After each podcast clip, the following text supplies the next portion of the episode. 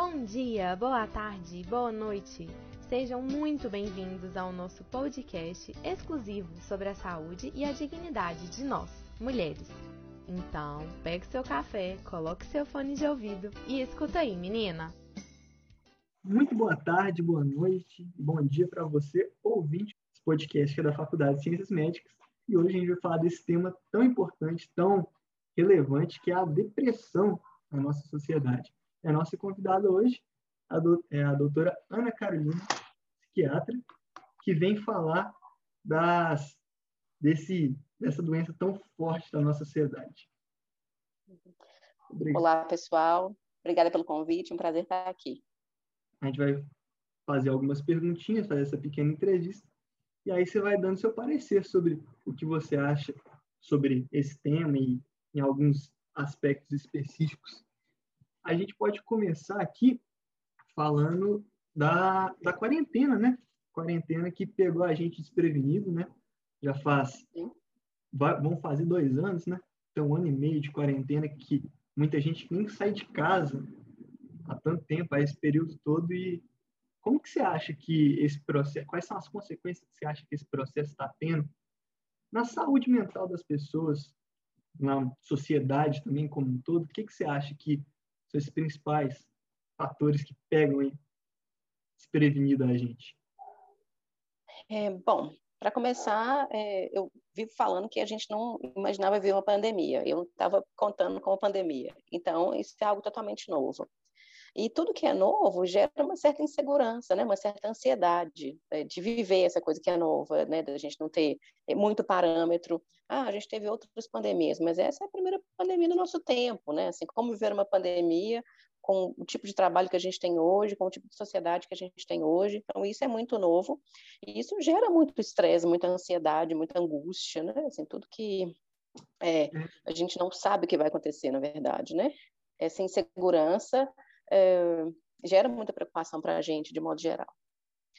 E a pandemia, ela vem com uma combinação, que é a combinação de, geração dos transtornos mentais, assim, é, ansiedade, é, insegurança, isolamento social, né, assim, perda financeira, é, perda econômica global, né, na verdade, restrição de movimentação, novas regras, então, acho que é uma combinação explosiva para a geração de novos transtornos mentais, né? Inclusive a depressão, que está aí, uma prevalência absurda.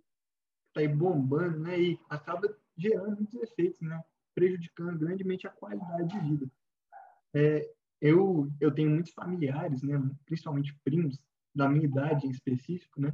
Que sofrem muito mais e eu vejo essa essa, essa diferença um pouco na abordagem entre as idades também, né?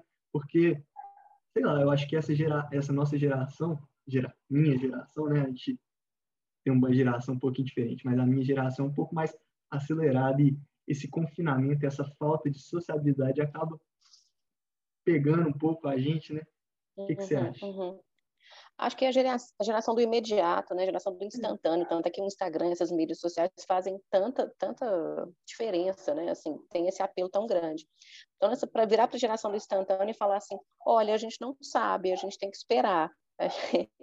né? Então, assim, a gente tem que ter calma, a gente tem que ter paciência, só um pouco mais, né? Ensinar isso para uma geração que não tem esse conceito tão arraigado tem sido muito difícil. É, então, eu acho que esses jovens sofrem muito mais, é, sentem que estão perdendo uma parte importante da vida, né? Que não vão ter esse retorno depois, que depois, ah, depois você faz a festa de formatura, depois você comemora isso, mas é um tempo que de fato não volta mais essa juventude. Então, explicar isso para essa geração, que é importante que eles fiquem em casa, que eles usem máscara, que eles não socializem agora, que vai ter tempo para isso depois, é, é muito difícil. Acaba pegando muito. E outra, a gente, sei lá, eu acho que isso é opinião pessoal minha, né? Mas eu acho que essa esse exagero das mídias sociais que a gente acaba vivendo um pouco muito Snapchat, Instagram, próprio WhatsApp, a gente acaba dependendo muito disso e isso é percepção minha. Eu acho que acaba gerando uma profundidade menor, mais rasa nas próprias relações intersociais e acaba agravando um pouco essa insegurança com essa ansiedade, essa insegurança acaba entrando mais à tona, né? entrando mais em tona, E eu acho que, sei lá, dá um, até um mal-estar. A gente não é acostumado nem a pegar a fila no mercado, porque a gente tem iFood, quanto mais esperar uhum, esse tempo todo. Uhum, uhum. E eu, eu, sinto isso muito com os pacientes que são jovens, assim, que às vezes me procuram e querem marcar uma consulta, e aí a secretária fala assim, ah, tem consulta para daqui a quanto tempo? E ela, mas não tem hoje, não. E aí, assim, entender até a dinâmica disso é difícil, né? Não, hoje não tem, né? É, tá essa né? coisa da pressa, é, ela, ela, vai em todos os níveis, assim. É. É, e por isso, sim, muito mais sofrimento agora, né, nesse momento. Essa coisa das mídias, é, o que a gente não pode dizer que isso torna as relações mais rasas, mas que elas são mais fluidas, assim, né? É a era do uhum. amor líquido, das relações líquidas. Então, elas se transformam muito rapidamente. A gente não, não, não sabe ainda se elas não têm profundidade, mas, de fato, elas é. são mais fluidas. Elas se transformam, né? Elas... Muito rápido, né? É rápidas. desse mundo acelerado também. Uhum, uhum.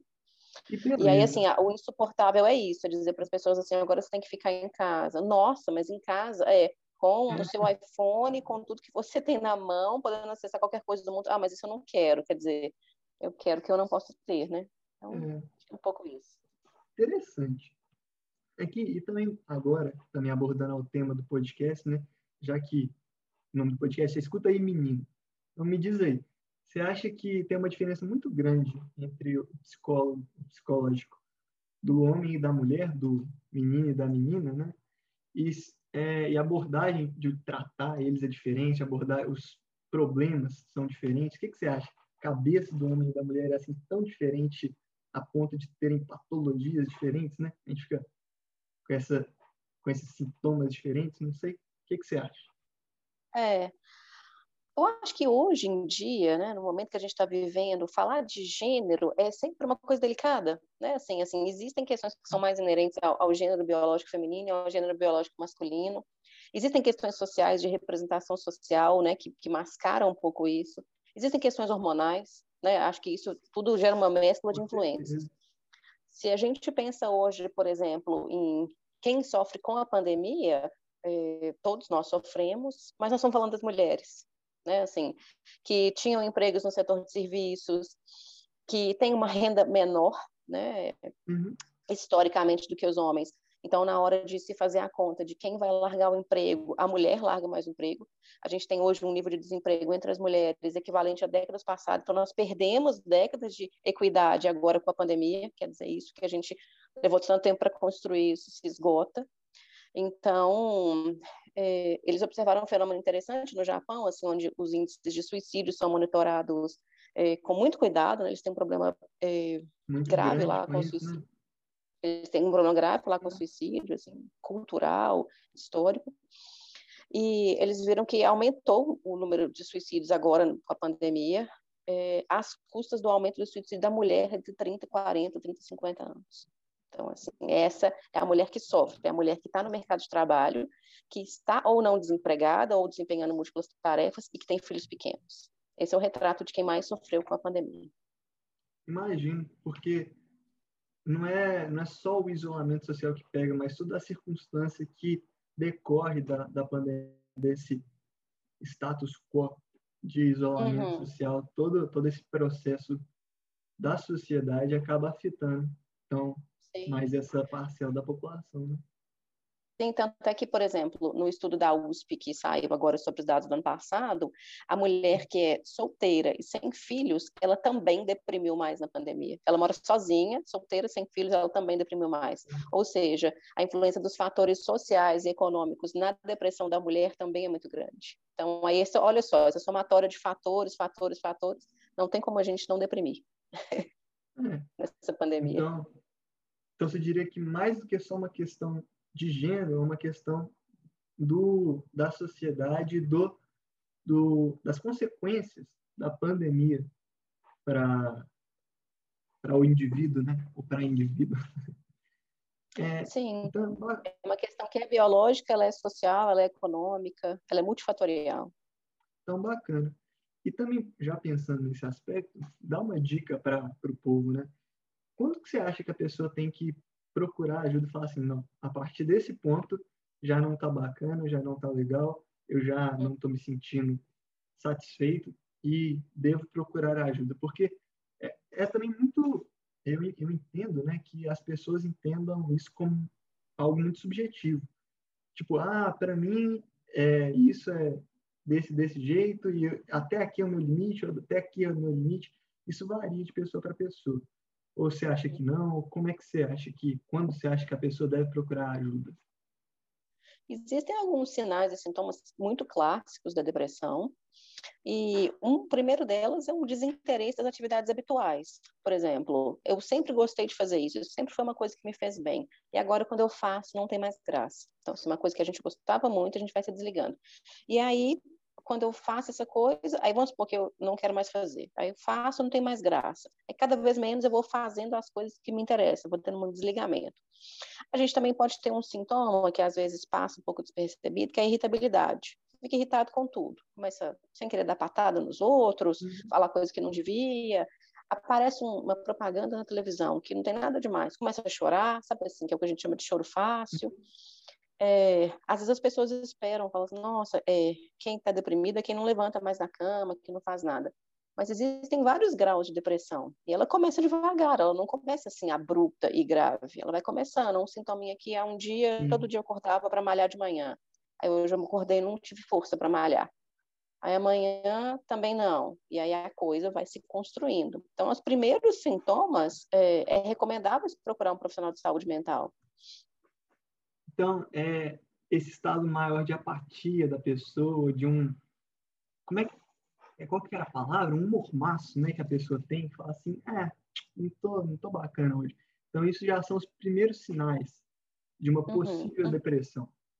Sim. E, aí... e isso se, se mantém durante pelo menos mais ou menos umas duas semanas, assim, para a gente fazer, fazer um critério de depressão mesmo. Uhum. Porque todo mundo tem um dia que tá horrível. Então, assim, você fala, assim, nossa, hoje eu tô muito ruim, hoje não quero fazer nada. No dia seguinte, você sente um pouco melhor. E aí a vida vai caminhando. Quando a gente começa a se sentir sistematicamente para baixo, começa a perder interesse nas coisas, começa ou dormir demais ou dormir de menos. Perdão. Por um, por um período maior de tempo também, né? Por um período maior de tempo, assim. assim. Não o dia inteiro, mas assim, hoje eu passei a maior parte do dia me sentindo mal. Isso é um sinal de alerta, né? Assim, você pode ter um momento ruim, mas passar a maior parte do dia se sentindo mal é, há algo que pode não estar bem. Entendi. E esse acompanhamento, e não só um tratamento, mas você acha que esse acompanhamento é bacana? Isso é uma, uma dúvida minha também grande, porque muita gente fala de ir para psicólogo desde cedo e, e, ter esse acompanhamento já gradual. Aquele psicólogo que muitas vezes foi da sua mãe, que passa a ser seu, e como existiam outras, outros médicos que. outras ramificações médicas, por exemplo, obstetra da mãe, muitas vezes é obstetra da filha. Será que isso também funciona para o psicólogo? Aquele acompanhamento a longo prazo é bacana também? Como é que você acha? É, eu acho que a gente se preocupa pouco com a nossa saúde mental para fazer disso um hábito, uma rotina, né? A gente sempre se preocupa muito com como está nosso corpo físico. Eu acordei, estou me sentindo bem, será que meu peso está bom? Será que está bom? Aí você não para e fala assim, nossa, gente, e a minha saúde mental, como é que ela está? Eu acho que é essa, essa construção ainda, nós vamos levar um tempo para desenvolver. É, acho que é uma preocupação válida, sim. É, em relação a esse acompanhamento familiar, é, eu não sei se isso funciona bem, que eu acho que influencia, né? Assim, você já, uhum. já ter sido profissional que tratou do pai ou da mãe, aí agora está ali tratando do filho, eu acho que é difícil a gente é, não se contaminar com a visão de já ter conhecido o outro, e talvez os né? profissionais, né? talvez os profissionais diferentes consigam ser um pouco mais neutros. Acho que existem casos e casos, né? Pode ser em algum caso que isso seja interessante. Mas está aí uma cultura para a gente começar e eu acho que talvez um dos ganhos da pandemia seja esse, assim, as pessoas se perguntarem: eu estou bem onde eu estou? Eu gosto do que eu faço? Eu estou bem nesse relacionamento? E aí relacionamento se desfazendo e se refazendo no meio da pandemia, uhum.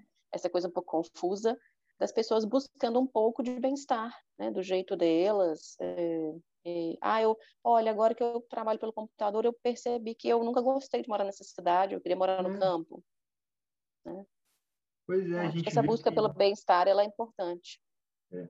A gente vê que, o, como consequência disso, né, os índices de mudança têm sido muito grandes, os índices de divórcio também têm aumentado muito, e isso é reflexo, de, por exemplo, falar de divórcio, então. pessoas que muitas vezes nem se falavam tanto, eram casados, ficavam na mesma casa, mas, sei lá, um trabalhava oito horas por dia e o outro dez.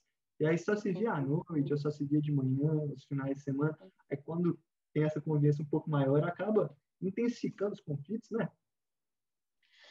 Sim, e não é só isso, né? É, o conflito ele tende a acontecer quando há mudança de papel. Então, os dois uhum. dentro de casa, né? Os dois ou as duas, enfim, a confederação daquele casal dentro de casa é, faz com que isso mude o papel, né? De alguém que trabalhava o dia inteiro, de alguém que tinha uma função, de alguém que perdeu o emprego, e, e agora? E essa nova família, como que ela vai se relacionar? Entendi. E às vezes é isso, nessa convivência estreita mesmo, se, perdão, nessa convivência estreita mesmo, se entendendo que é, será que eu conheço essa pessoa que vive comigo? Ou será que essa pessoa mudou a ponto desse relacionamento não ser mais possível? Então, acho que tem esses vários ganchos aí. E sim, o índice de divórcios aumentou durante a pandemia. Claro, muito bacana. Aqui, então, também falando agora dessa parte de fatores que levam à depressão. Já, partir da sua experiência, quais são aqueles principais, aquelas principais gotas d'água, os principais pinceladas que, por fim, né, levam à depressão. E nisso a gente pode falar principalmente de trauma emocional e mais tarde eu quero conversar com você de depressão pós-parto, que a gente pode falar um pouquinho mais uhum. só Mas uhum. o que, que você acha desses principais fatores? Falando um pouco sobre a mulher, assim, é uhum. importante a gente lembrar que a mulher ela já tem duas vezes mais chances de ter depressão ao longo da vida do que o homem, né? Assim, por, por essa mescla de fatores assim biológicos, hormonais, o, o estrógeno e a progesterona é, estão ligados a eixos é, que estão ligados ao funcionamento dos neurotransmissores, então assim, uma desregulação, mudança abrupta nesse eixo, por exemplo, é, na, na puberdade, no período pós-parto, na menopausa, estão associados a flutuações no índice de depressão. Então, assim, a gente sabe que esses hormônios estão linkados e essas fases da vida da mulher são especialmente sensíveis ao surgimento da depressão. Né? A gente tem um risco muito maior e a gente tem que estar sempre de olho nessas fases é, em relação a esses sintomas e ao que pode se desenvolver. A depressão ela, ela é multifatorial, né? Assim, uma mistura de carga genética com essas vivências ambientais, né? A gente tem um pouco uma predisposição que vem com a gente. E as vivências da vida são isso: os lutos, os grandes traumas, as grandes mudanças, que é isso. Quando a gente para para pensar nisso, a gente pensa na pandemia como um, um grande catalisador desses, desses transtornos. Claro.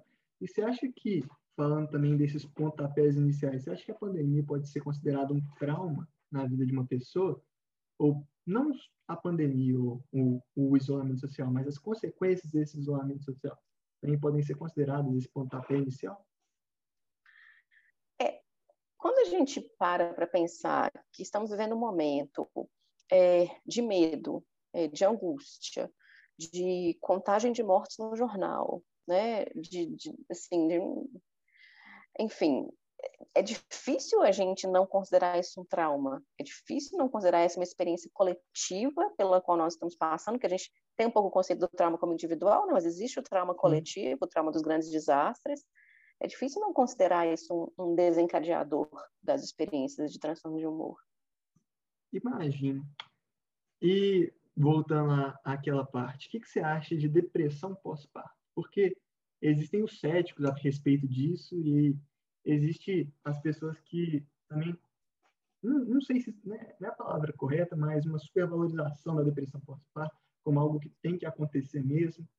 E aí, e falando também, levando essa depressão pós-parto para algo mais real e contínuo na vida da pessoa, como a caso de daquelas mulheres que a partir do momento que tiveram filho, a partir do, da primeira gravidez, é, acabaram desenvolvendo depressões e índices altíssimos de, de ansiedade, de dessas psicopatologias. O que, que você acha?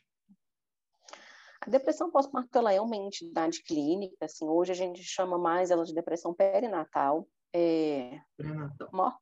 quase metade desses casos de depressão pós-parto, na verdade, eles se iniciam durante a gestação.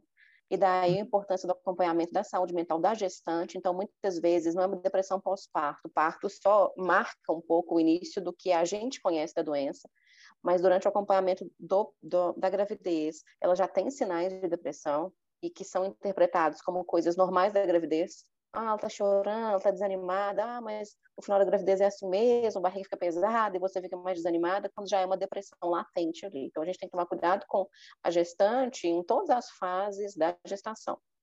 É, a depressão pós-parto é uma doença séria, ela é negligenciada né, no nosso acompanhamento, é, pelo grande volume que a gente tem de, de intercorrências obstétricas, isso às vezes não é, é o foco, né, quando a gente está falando da saúde da mãe, tem que ser tratado, tá? É, com o tratamento, a puérpera, ela pode voltar a ter uma vida normal e curtir esse momento, né, do, do, do pós-parto. Então, assim, é uma entidade ainda negligenciada, uma pena, porque leva ao sofrimento de milhares de mulheres, é bastante séria a depressão pós-parto, e tem que ser mais falada, tem que ser mais tratada, mais observada. E nós temos que cuidar das nossas gestantes e das nossas puérperas. E... Quando o bebê nasce, é uma atenção voltada só para o bebê, né? E aí a gente aquela, aquele binômio mãe-bebê que era na gestação, né? Assim, a mãe com o bebê no, uhum. na, na, barriga. Depois que tem essa separação, a gente costuma cuidar do bebê e a mãe, coitada, fica à parte ali. E a gente tem que trazê-la para esse cuidado também. Com certeza. Tem que ter essa, esse maior carinho também com as mamães, as uhum, novas mamães e outra. Muita, muita, muitas mulheres na quarentena também tendo filho, né? A gente acaba Sim. negligenciando Sim. isso e deve ser um momento uhum. muito interessante, não também para também para criança, né? Porque uhum. os primeiros momentos de vida. Aí, e outra, você acha que é, essa depressão, esse estresse e todo esse momento vivido pela gestante, nesse momento pré-natal e pós-natal, você acha que ele tem consequências fisiológicas muito fortes? Porque, por exemplo, eu já ouvi muitos casos de mulheres que não conseguiam dar leite e atribuíam isso a, ao momento vivido, ou, nesse caso, à pandemia. O que, que você acha disso? Uhum. Mas não só dessa questão do leite, mas os fatores fisiológicos, biológicos uhum, uhum. da pessoa. É, é, é difícil dizer o que, que é uma gravidez cercada, né? Que a grávida hum. hoje é uma grávida que não convive com ninguém, porque ela está grávida, ela sai na rua dia 95, morrendo de medo quando tem que sair à rua, né? Quando é uma grávida que faz um trabalho essencial. É, a maior parte delas foi orientada a ficar em casa, né? Dispensada dos seus serviços. Então, assim, é uma gravidez muito velada, uma gravidez cheia de medo. É, e é claro que isso traz consequências, né? Então a gente é, tem que pensar nisso. Nesse puerpério, ainda o bebê ainda muito frágil, a Covid, né, frágil ao coronavírus, então assim, o bebê sendo protegido, ele não recebe visita, é, os estímulos são menores, né, assim, então penso que isso a gente tem que estudar a longo prazo para ver se isso aumentou o índice de, de doenças mentais, né, assim, transtornos mentais no puerpério. É, imagino que sim, imagino que são condições que, que são bastante angustiantes, né, são bastante ansiogênicas, e que isso deva acontecer.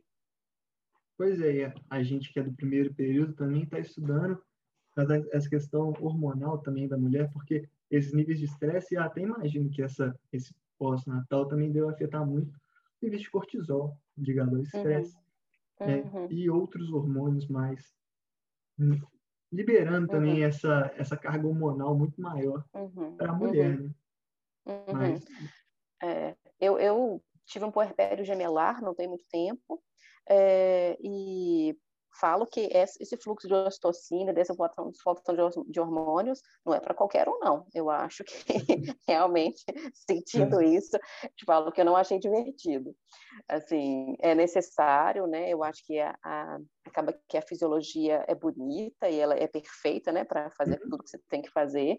É, mas sentir, e eu tenho uma análise muito fina da, das minhas expressões e da minha saúde mental, e eu sentia a flutuação hormonal. Falei, Nossa, meu Deus, que ocitocina é essa? E eu pensava isso, sabe? E sentia isso, e era muito interessante, assim. Então, digo que essa sobrecarga hormonal e esse, é, principalmente o, o, pico, né, o fluxo, que não é um fluxo direto, tipo assim, você está com um, uhum. um hormônio que vem, de repente, uma queda abrupta hormonal, então essas flutuações, elas de uhum. fato alteram o estado mental.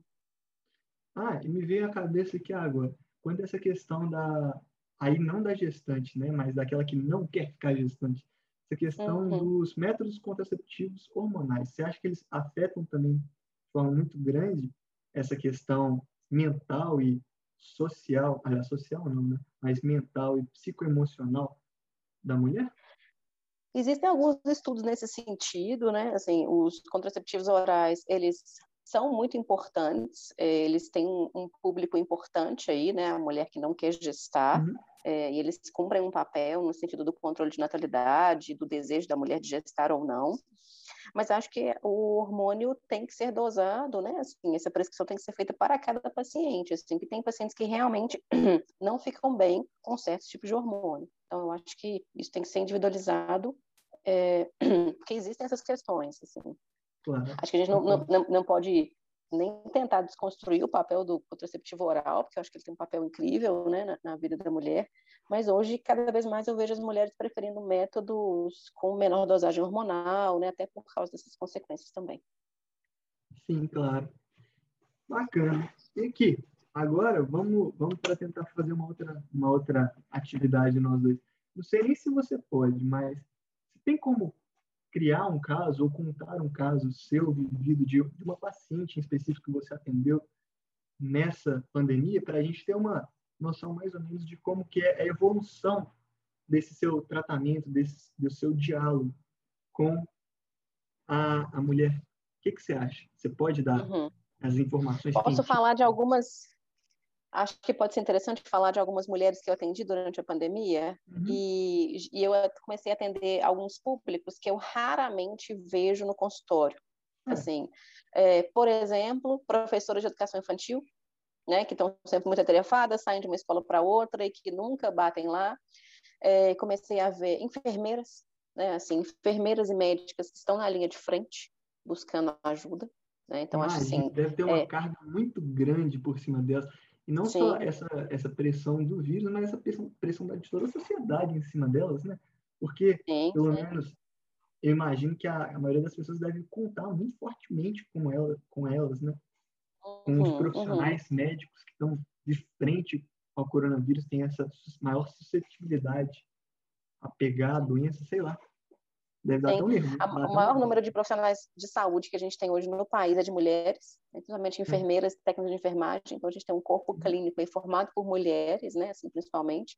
É, e essas mulheres estão na linha de frente. Então, assim, o peso né, que isso tem, que são profissionais que quase nunca procuram uma ajuda de saúde mental. Então, esse ano eu vi esses profissionais, assim, vindo com força no consultório, nas consultas e mesmo no SUS, onde eu atendo. Então, eu achei interessante esse movimento, assim, desses profissionais buscarem ajuda, né? Estou falando principalmente professoras e enfermeiras.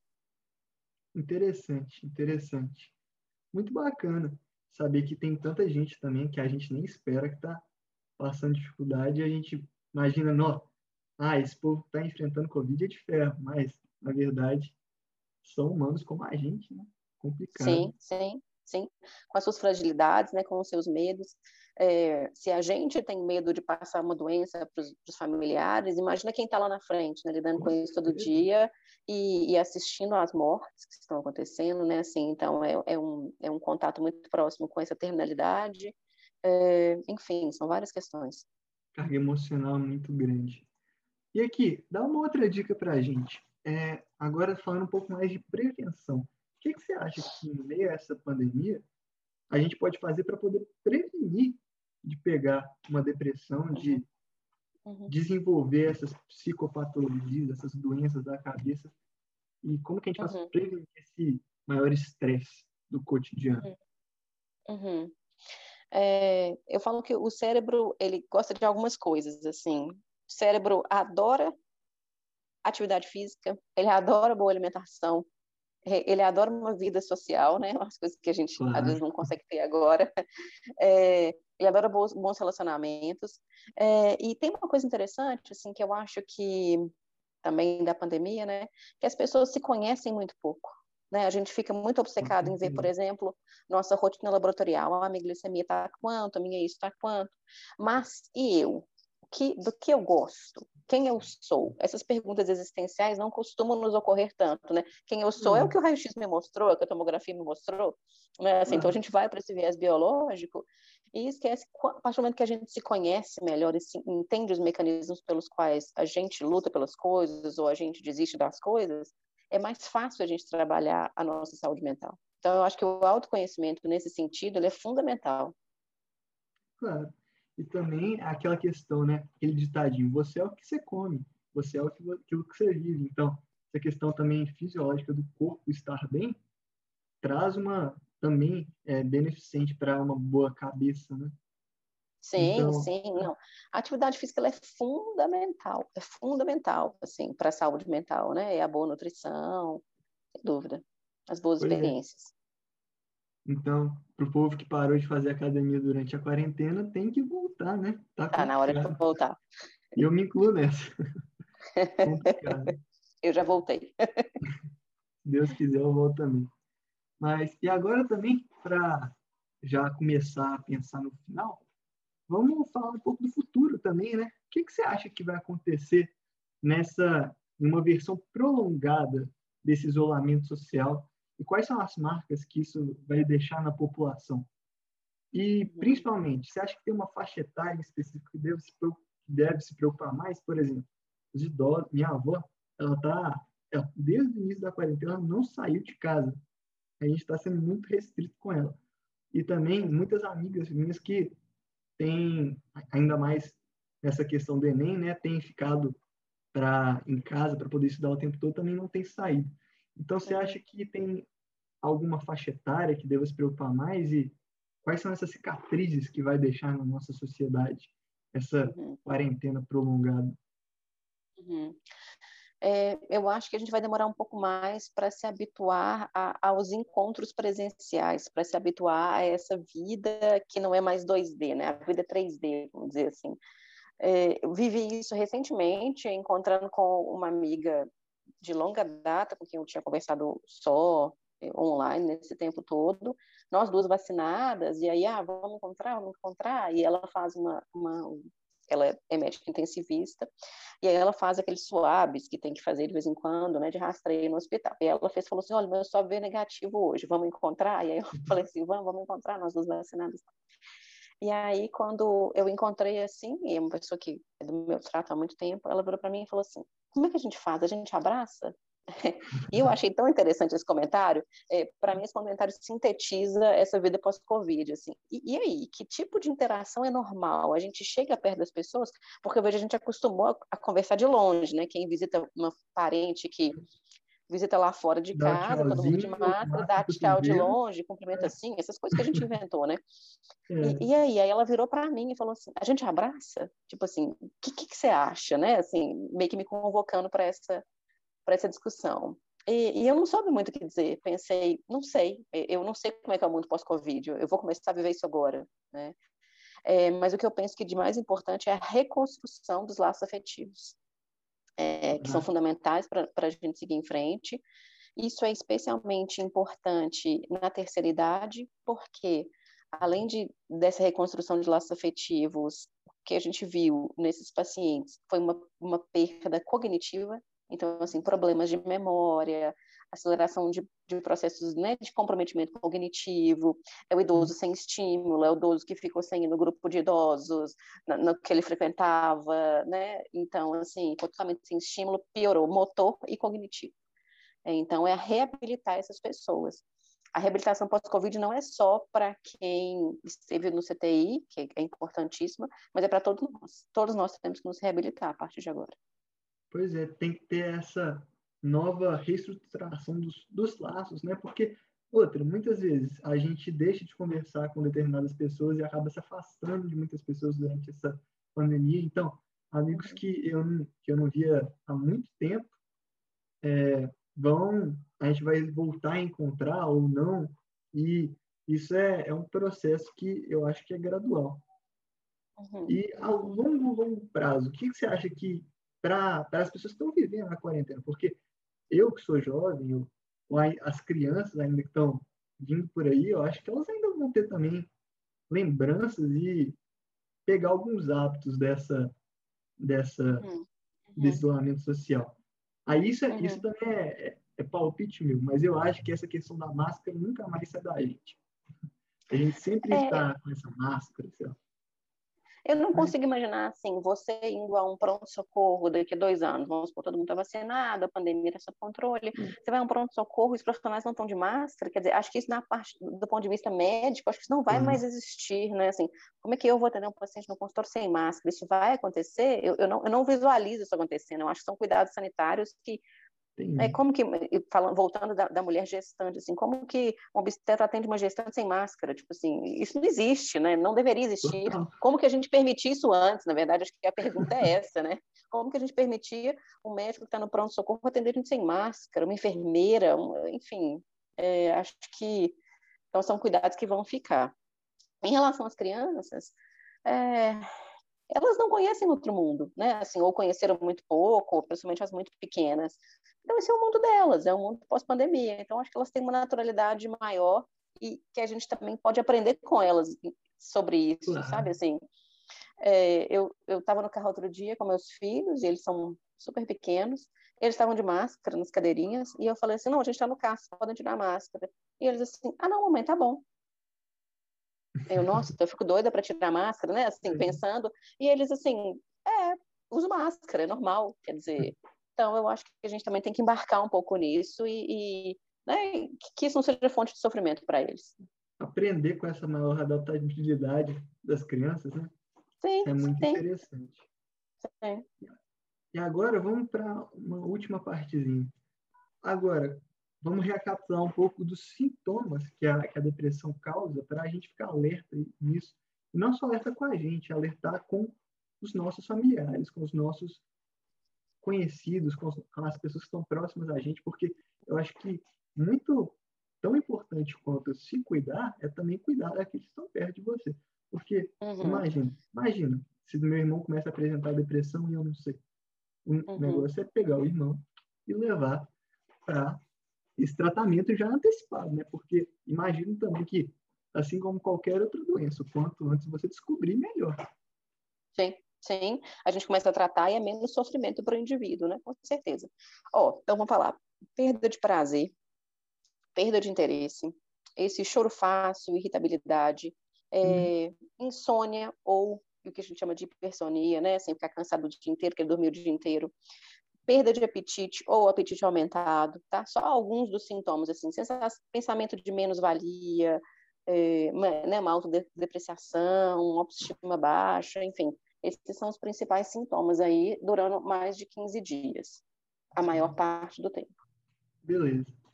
Então, ficar atento a isso, né? Essas, é, Muito atento. comportamentos diferentes, né? Que você fala assim, não, não tá legal, não tá usual de você e de seus uhum. próximos. Tem alguma outra consideração para falar? Alguma dica para aqueles que estão escutando? O que, que você acha que também é importante considerar? É, vou retomando um pouco do que a gente disse no começo. Assim, acho que a dica é aceitar essa desaceleração, né? aceitar uhum. esse intervalo, aceitar este momento. É, acho que a gente se é, revoltar, nossa, mas justamente nesse ano que eu ia formar, aconteceu essa pandemia, não, mas justamente que era a hora do meu casamento, justamente que era a hora. Eu acho que é uma coisa muito.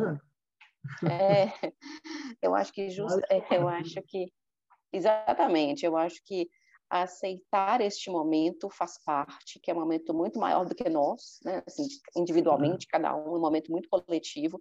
Então, aceitar que fazemos parte desse coletivo, eu acho que é, é né? Pensar todo dia, gente, eu faço parte de um coletivo. Então, assim, agora a minha função neste coletivo é essa, é o que estão me pedindo, é o que me é demandado. Eu acho que torna a coisa um pouco mais fácil. E pensando no prazo também, né? Assim, a humanidade já passou por outras pandemias, todas elas tiveram fim. Né? Assim, a gente não tem uma pandemia que, que se estendeu além de um tempo X. Então, uma única coisa que a gente conhece sobre pandemias é que uma hora elas acabam. Então, acho que a gente tem que se manter nesse, nesse, nessa toada. Aí. Ainda bem que é assim, né? Porque, imagina. É. Mas, é. Então é isso, doutora. Foi muito bom o nosso papo que a gente teve. E que bom. Para quem está escutando, ficar atento nesses sintomas, ficar atento naqueles que estão ao seu redor. Porque e procurar ajuda. depressão é uma das doenças que tem maiores impactos, e isso a gente porque a gente não falou tanto dos índices de suicídio e de outras consequências mais que levam, que são fruto da depressão. Mas muito bom falar com a senhora e um abraço para todos os ouvintes. Muito bom falar com vocês. Sinta-se Eu agradeço o convite. Boa tarde. Escuta aí, menina, é um projeto realizado por acadêmicos e acadêmicas do curso de Medicina da Faculdade de Ciências Médicas de Minas Gerais. É um projeto que trata sobre a saúde e a dignidade das mulheres. É dirigido pelo professor Anderson Coelho e produzido pelos acadêmicos Mariana Barros, Mariana Lopes, Mariana Maia, Mariana Spinelli, Marina Deluca, Rafael Salgado, Renata Papini, Sabrina Maciel, Silvano Fioravante, Vinícius Teodoro e Vinícius Freire.